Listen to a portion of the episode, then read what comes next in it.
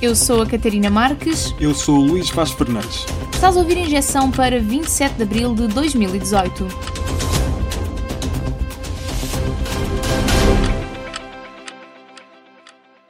O Tribunal Constitucional deixou passar a lei de gestação de substituição das barrigas de aluguer, mas chumbou várias normas essenciais.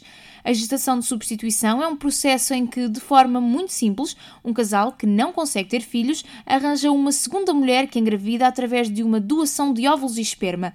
Depois de dar à luz, a mulher entrega o filho ao casal.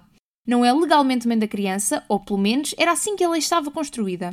O Tribunal Constitucional diz que a lei era demasiado vaga, que a mulher que engravida, neste caso a gestante de substituição, deve poder arrepender-se e pedir direito de maternidade, e até que os dadores e a barriga de aluguer não devem ser anónimos, ou seja, a criança deve poder saber por completo como foi concebida.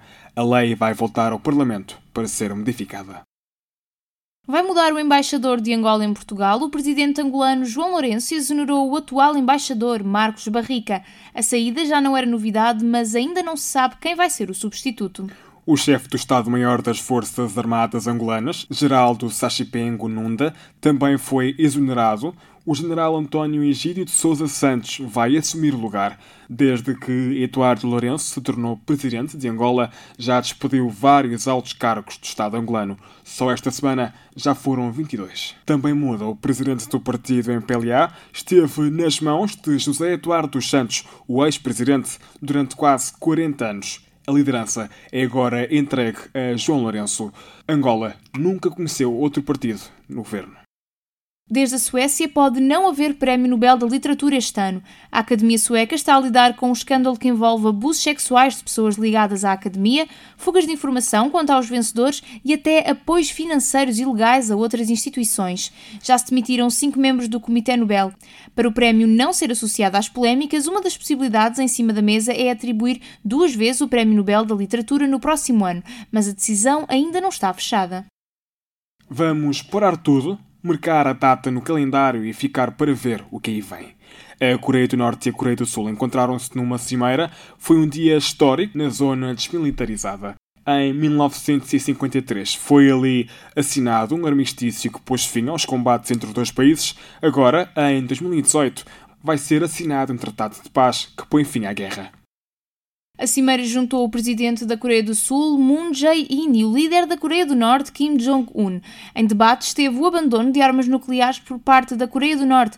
Anunciou-se formalmente o um novo período de paz na Península Coreana. Houve até tempo para plantar um pinheiro com terra e água dos dois países como símbolo de paz e prosperidade. Na semana passada, a Coreia do Norte já tinha anunciado suspender testes nucleares, os dois países querem um entendimento internacional para acabar com as ameaças nucleares na Península. Kim Jong-un vai reunir no próximo mês com o presidente dos Estados Unidos da América para discutir isso mesmo. O presidente francês Emmanuel Macron passou três dias nos Estados Unidos para se encontrar com Donald Trump. Foi discutir políticas comerciais, mas principalmente o Irão e o acordo nuclear que o país assinou há poucos anos. O acordo foi feito para garantir que o Irão não tem armas nucleares, em troca, não recebe sanções económicas do Ocidente. Donald Trump quer romper com o acordo nuclear, acha que é péssimo. Diz que não dá garantias aos Estados Unidos da América. A ideia é repor sanções ao Irão já no próximo mês. Emmanuel Macron queria promessas de que o acordo durava, pelo menos até ver outro, mas saiu dos Estados Unidos sem quaisquer certezas. Je ne sais pas quelle sera la décision américaine. Eu não sei qual vai ser a decisão americana, mas uma análise racional das declarações do presidente Donald Trump não me convence de que vai fazer tudo para manter o acordo nuclear com o Irão. Qu'il fera tout pour maintenir le JCPOA. A chanceler da Alemanha, Angela Merkel, também foi aos Estados Unidos, mas desta vez foi uma viagem de 3 horas. O tema foi o comércio, a NATO e o investimento na defesa.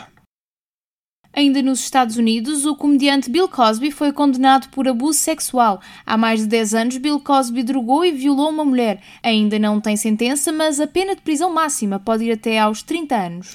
Foi o segundo julgamento de Bill Cosby, no caso. No primeiro, o júri teve de ser dissolvido por não chegar a uma conclusão unânime.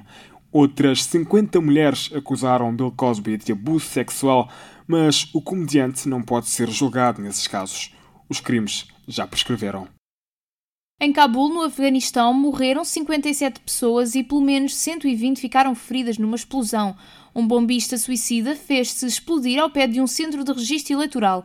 As vítimas aguardavam para receber o cartão de eleitor. O autoproclamado Estado Islâmico já reivindicou o ataque. A situação acontece com as eleições legislativas à porta em outubro deste ano.